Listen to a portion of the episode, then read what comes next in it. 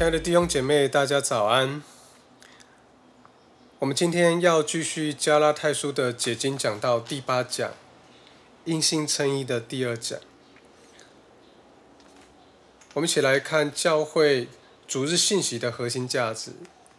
教育的目标是要确保学生能分辨有人在胡说八道，这是哈佛校长德鲁福斯特说的。同样，神学装备的目的，并不是要造就盲目顺服的宗教愚民信徒，而是培育门徒勤读圣经，自己负起独立思考、判断、凡事分辨、查验的基本责任，避免造成瞎子领瞎子的遗憾。我们今天要继续来看加拉太书的二章十到二十一节，我们再来读。加拉太书的二章二十节，也是我们呃这一段经文信息的要节。那我们一起来念加拉太书二章二十节：我已经与基督同定十字架，现在活着的不再是我，乃是基督在我里面活着，并且我如今在肉身活着，是因信神的儿子而活。他是爱我，为我舍己。我们一起来祷告。主啊，是的，如同你的话告诉我们，主啊，你是爱我们、为我们舍己的。主帮助我们今天的信息当中，在我们聆听的时刻，你圣灵再来光照我们，主啊，挪去那些容易拦阻我们、搅扰我们没有办法专心聆听你话语，主啊，领受从你来的信息的那一切的拦阻，我们命令这一切的拦阻去到耶稣的脚前。帮助我们今天所领受的，主要能够在我们的生命中长出来，从你的真道中长出那真实的信心来。奉耶稣基督的名祷告，阿门。还记得我们上周在谈信息的时候，我们看到保罗最在意的事情，我们也看见保罗跟彼得在餐桌上，在谈话中擦枪走火。那是因为彼得行出那些不合福音真理的那些行为，所以从礼仪到神的启示，你还记得过去彼得曾曾经在意象中看见神向他显明。礼仪跟律法为什么成为过去？因为彼得看到有一块在意象中看到一块大布，里面充满着旧约禁止神百姓吃的动物。然而，他听到一个声音告诉他说：“起来宰了吃。”然后神告诉他说：“神所洁净的，你不可以当作俗物。”接着，彼得马上遇见一个悔改信主、重生得救的一群人，从哥尼流到他的家人，到他的仆人。所以，彼得终于明白神是不偏待人的。原来，在各民族当中，凡敬畏而行的义，他都蒙他的悦纳。然后彼得虽然在面对他人的批判，他仍然与一同与外邦人吃饭，甚至后来还宣称外邦人是借着信神洁净他们的心。那彼得跟一开始在跟外邦人吃饭的时候，是因为神告诉他在基督里没有人是不洁净。问题是耶稣改变了律法的什么？因为耶稣改变了破除了。比较属灵的错谬，还有种族的优越感，还有那些自我优越感提升到属灵境界那种错谬。而在生命中，一切与福音相合，就是当福音的真理在生活中所有的层面都有大量的应用时，才会带来真正的生命的转化。所以这是上次的信息，我们所谈到的。我们接续上周的信息呢，我们今天要继续来谈。所以在一开始引言的时候，我跟大家来聊一聊种族主义的迷失。过往比较强烈的，我们知道有日耳曼民族的优越。那在去年的时刻，在美国正式兴起了黑命贵 （BLM） 哦这样子的一个一个运动哦。但我们先来看看日耳曼民族的优越感在当时代，他们产生了怎么样子的一个反应？为什么当时德国教会和基督徒支持纳粹的行为？我想有四个部分来帮助大家理清。第一个，当时的教会关起门来只关心自己得救和安全。第二个，教会的领袖失去基督教的核心价值以及上帝超越性的光照跟启示。第三个，神职人员被政党牵着鼻子走。第四个，信徒失去独立思考的辨识能力。你要知道，当时代，呃呃，在德国的教会是国教，所以所有当时的德国的神职人员几乎是领国家的薪水，等同于公务员。所以神职人员被政党牵着鼻子走，是自然而然、自然也不为过的事情。哦，这是他们当时面对的危机。而在那个根基上面若毁坏，一人就不能做什么。所以你知道，当年有日耳曼民族这种种族优越感，是那种对于大的概念哦，在追求某一种阶段哦，达到那个种族的纯净化的地步。所以他们的思维里面，只有日耳曼民族才能够延续世界的动力。如果不能够得到整个世界，德意志就没有办法生存。而这种思潮不只是局限在当时的德国，是在整个泛德意志的地区都有影响。而这种思潮不只是呃在德国的地区，也在那些因为他们移民到其他的国家当中，也产生了这样子的一个意识形态。他们不只是仇视犹太人而已，他们的仇视仇恨也扩大到一切他们认为是低等或劣等的民族，你比如斯拉夫人或者是吉普赛人等。OK，我们回头来来看，那么黑名贵呢？你知道黑名贵运动呢？这运动是在二二零一三年开始，源于非英美国的社群，为了抗议对针对黑人的暴力。还有系统性的歧视，BLM 抗议通常是发生在与警察击杀黑人的事件之后。同时，这项运动也反对种族归纳或者是暴力执法跟美国刑事司法系统中的种族不平等。那呃，更多是被广泛来提出。你知道，在二零二零年，在美国，呃，在总统大选的那个前后爆发。呃，这个黑名贵运动到一个更极致，哦，他们主张黑人的命也是命，而这些是有一些人美国人受到共产主义斗争的思想所影响。黑名贵运动最恶心的地方，就是他打着平等的旗号，说自己是当代的平权运动。而一切的政治性的诉求，都是在追求黑人在各主权国家享受超级特权。如果你不给他特权，他就闹，就打砸抢烧，什么事都做得出来。而这样子的一个运动，根基于一个种恐惧式的美式文革，而这也让美国的社会陷入南北战争以来最大的分裂跟危机当中。你要知道，黑名贵运动提出美国政府应当为当年奴隶制而赔偿黑人族群十兆美元的诉求。如果美国政府不同意，就立即摧毁这个系统。那当我们看了呃黑玫瑰运动的这个无政府主义跟纳粹式的日耳曼民族种族约有优越感，一个是极左的社会主义思维。另外一个是极右的激进国家社会主义，他们的根本都是马克思社会主义的思维。一个主张反对系统的无政府主义，因为他们认为无政府就是追求真正的自由、平等与社会正义这一类的虚假谎言。另一类是另一个是反自由、反民族主义的沙文主义意识形态。你知道这两个其实都是影响很大的。好，我们从这里再回头来看今天的信息。那么彼得犯过错，我们呢？那我们呢？基本上彼得到底在面对什么样的问题？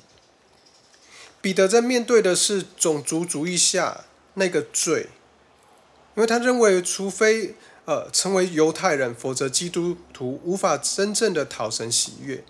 但种族主义只是律法主义的一种形式。律法主义指的是为了蒙神悦纳而成为捷径。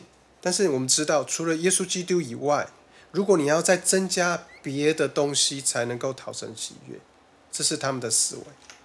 而这个在有两个方面，彼得到底犯了什么错？有两个方面，在心理的层面，律法主义一定会带来骄傲跟恐惧；而在社会层面呢，律法主义则会带来排斥跟纷争。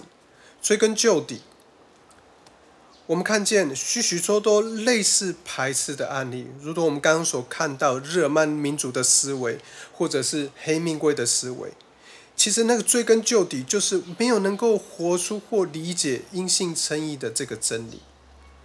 我想通过以下几个例子来帮助我们了解。我想从宗派主义的这个部分可以来帮助我们了解。我们很容易啊，能够强调彼此的差异，意思是什么？每一个基督徒的群体或宗派必然会有许多特定的信念或做法，而这些信念跟做法与福音的核心比较没有直接对价的关系，主要是以伦理行为或教会政策有关。但我们很容易借着强调这些差异，让自己跟外人知道我们教会是最好的，其他的都是次等的。你看，很像日安民族的那个思维吧。另外一个呢，是阶级制度、民族主义、种族歧视等态度，这些东西带进教会，就是把世界的想法跟态度带进教会。我们都认识某一些基督徒，他们所属的阶级群体或人格特质，是在我们还没有进入教会之前就已经形成的。不管是他们对于劳工阶级啊的轻视或是想法，而这个面对劳工阶级的这些基督徒可能会厌恶。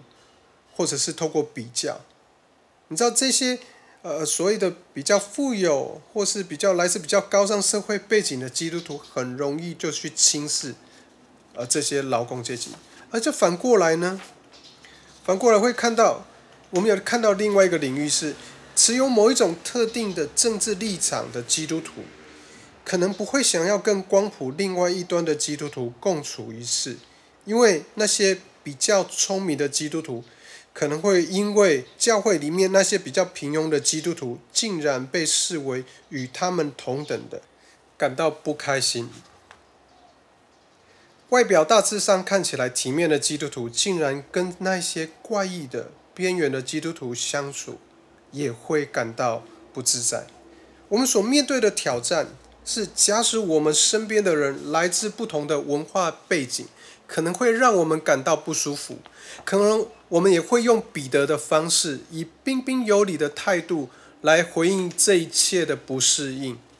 在教会中，我们礼貌的坐在那一个人的身边，但我们不会跟他一同吃饭，不会跟他变成真正的朋友，不会想要跟他打交道，与他分享我们的生命、我们的房子、我们的财产。我们只会跟他建立形式上的关系，只会在教会里面以官方形式的团契生活来做做样子。这些都是因为我们没有照着福音来生活。当我们没有以福音为核心来生活的时候，我们自然而然就会透过比较与其他的群体来比较，创造自尊。但福音告诉我们。没有了基督，我们都是不洁净的，因为在基督里，我们才是洁净的。我再讲一次，没有了基督，我们都是不洁净的，在基督里，我们才是洁净的。最后，还有一种非常隐秘的方式，会让我们陷入彼得的罪，好像就是那种过度重视自己的偏好，并且。在那些偏好上加上道德的意义，但歧视这些文化上的差异。比如说，有有些人他们会跟你讲说：“哎，你们都没有爱。”我知道的信仰不是这样的。我相信神是爱的神，他可以接纳我一切软弱的行为，或者是某一些教会的音乐非常现代化，充满感情。而可是这些教会的基督徒却是男的。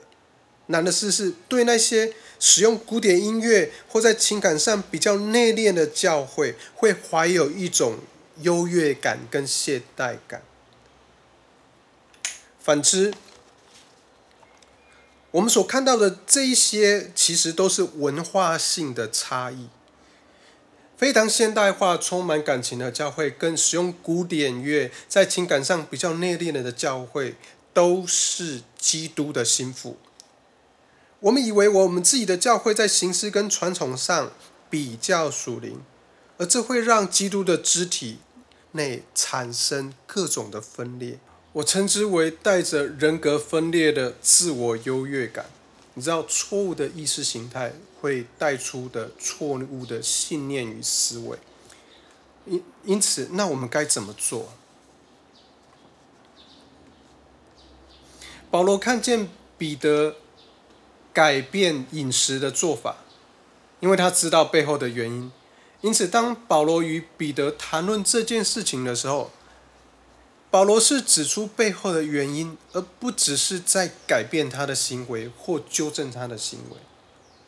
容我再次解释，彼得所看见的，他并不是期望彼得改变他的行为，不是表面的行为的改变，而是看见他内在动机所面对的困难。事实上，保罗所要说的就是，神跟你我团契，不只是建立在你的种族或文化上，虽然你又好又虔诚。但是你的种族或你的传统跟你与神团契一点关系都没有。如果是这样，我们怎么可以把自己跟别人的团契建立在种族跟文化上呢？从福音的核心价值，我们看见彼得所犯的是种族歧视的罪。那的确是哦。保罗说：“哦。”用福音告诉彼得，他所犯的罪原属于属灵的根源的问题。保罗认为种族歧视在根本上是拒绝那带来救恩的福音，自己觉得比别人优秀、公义的渴望。所以不论是白人至上或是黑名贵，本质上一样是自我优越感，而这个自我优越感会拒绝那带来救恩的福音。而我们会倾向靠行为称义。换句话来说，种族歧视是靠行为称义，在我们生命中某一个方面的延伸，源自于我们想要感到自己在某方面比别人优秀、比别人公义的渴望，而我们忘记了自己因着恩典而得救，没有把这项真理带入自己跟其他文化中的关系，没有为这样的预备。千万别踏入跨文化宣教。如果你是所属的文化是比较强势的，那么你的种族在文化上骄傲，大概很容易看见。如果你所的属所属的文化是比较少数民族的群体，被轻看、被贬低，就难以辨识出因种族骄傲而称义的心态。但是，当你有以下的这些想法的时候，基本上，呃，就。代表了这个骄傲的出现。我比你的这些族群还要尊贵，因为我受的苦比你们多。我不会向你们去压迫别人。很类似的说法，不是吗？保罗不只是说你破坏的规则，虽然彼得的确是如此啦。而保罗只是劝告彼得说，你是忘了福音。忘了自己因着恩典在基督里被接纳的这个事实。保罗没有把重点放在错误的行为上，因为真正的重点是那行为背后自以为意的态度。这就是基督徒反对他人的方式。当你劝勉一个人看见他在基督里所拥有的富足跟爱的时候，希望透过这样来激励他、勉励他。你所应该看见的是他们在基督眼中的价值跟尊严。假使你透过威吓来改变别人，大概你对那个人没有什么影响力。他们也会察觉到你不是与他们他站在同一阵线上。当我们以神的恩典来鼓励激励别人的时候，我们或许会提出尖锐而直接的问题或指正，但对方会发现我们是为他好的缘故。难怪彼得在这里能够得胜。结论：我们必须了解，彼得的种族优越感是建立在恐惧之上。而这个也提醒我们，当我们犯罪是因为恐惧时，我们必须知道自己是被爱的。唯有这样，我们才有能从罪恶翻转，并且重新得力。我们才有勇气在恐惧中做出正确的选择。彼得之所以与福音不相符的行为，不只是源自于他种族歧视，还有他的懦弱。接下来我们会更多讨论彼得是如何在神的眼中成为艺人。既然他呃如此，为什么又要需要寻求人的意呢？如果保罗只是说你的文化优越感违背了神的律法，那么他的懦弱就没有被处理到。而更加的隐藏，而这也会在其他的事情上面以不同的形态来出现。保罗透过提醒彼得，他已经是蒙神称义的。保罗是说，彼得，你不需要在这些事情上寻求这些人的认可，因为你已经拥有基督的认可了。你知道，弟兄弟兄姐妹，我们很容易忘记这种建立在福音上的事实，而且以此来。以恩慈彼此相待。基督徒很容易用罪恶感去要求别人做得更好。我们最喜欢说的是：如果你真是一个委身的基督徒，你应该如此行啊，借此显示你是委身的基督徒。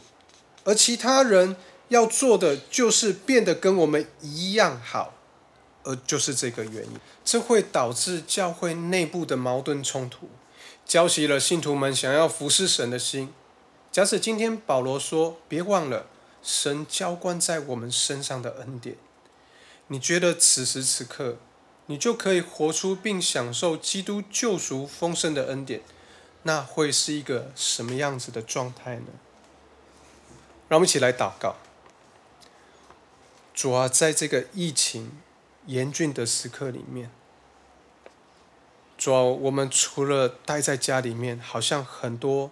想要做的事都不能做，但是帮助我们，也因此有更多的时间安静在你的面前，检视我们自己，并且知道主，你今天仍然将你的爱浇灌在我们的身上，我们仍然能够享受主啊从你救赎丰盛的恩典，尽管外在环境看起来是缺乏的，是窘迫的，是危险的。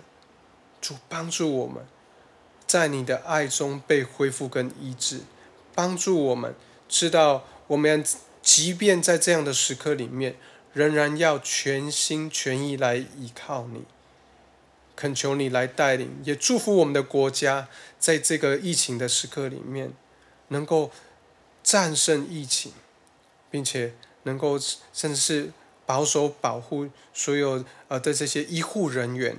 还有那些染疫的这些病痛的、被这些病毒所侵扰的人，让他们的身体可以得医治、得恢复。奉主耶稣基督的名祷告，阿门。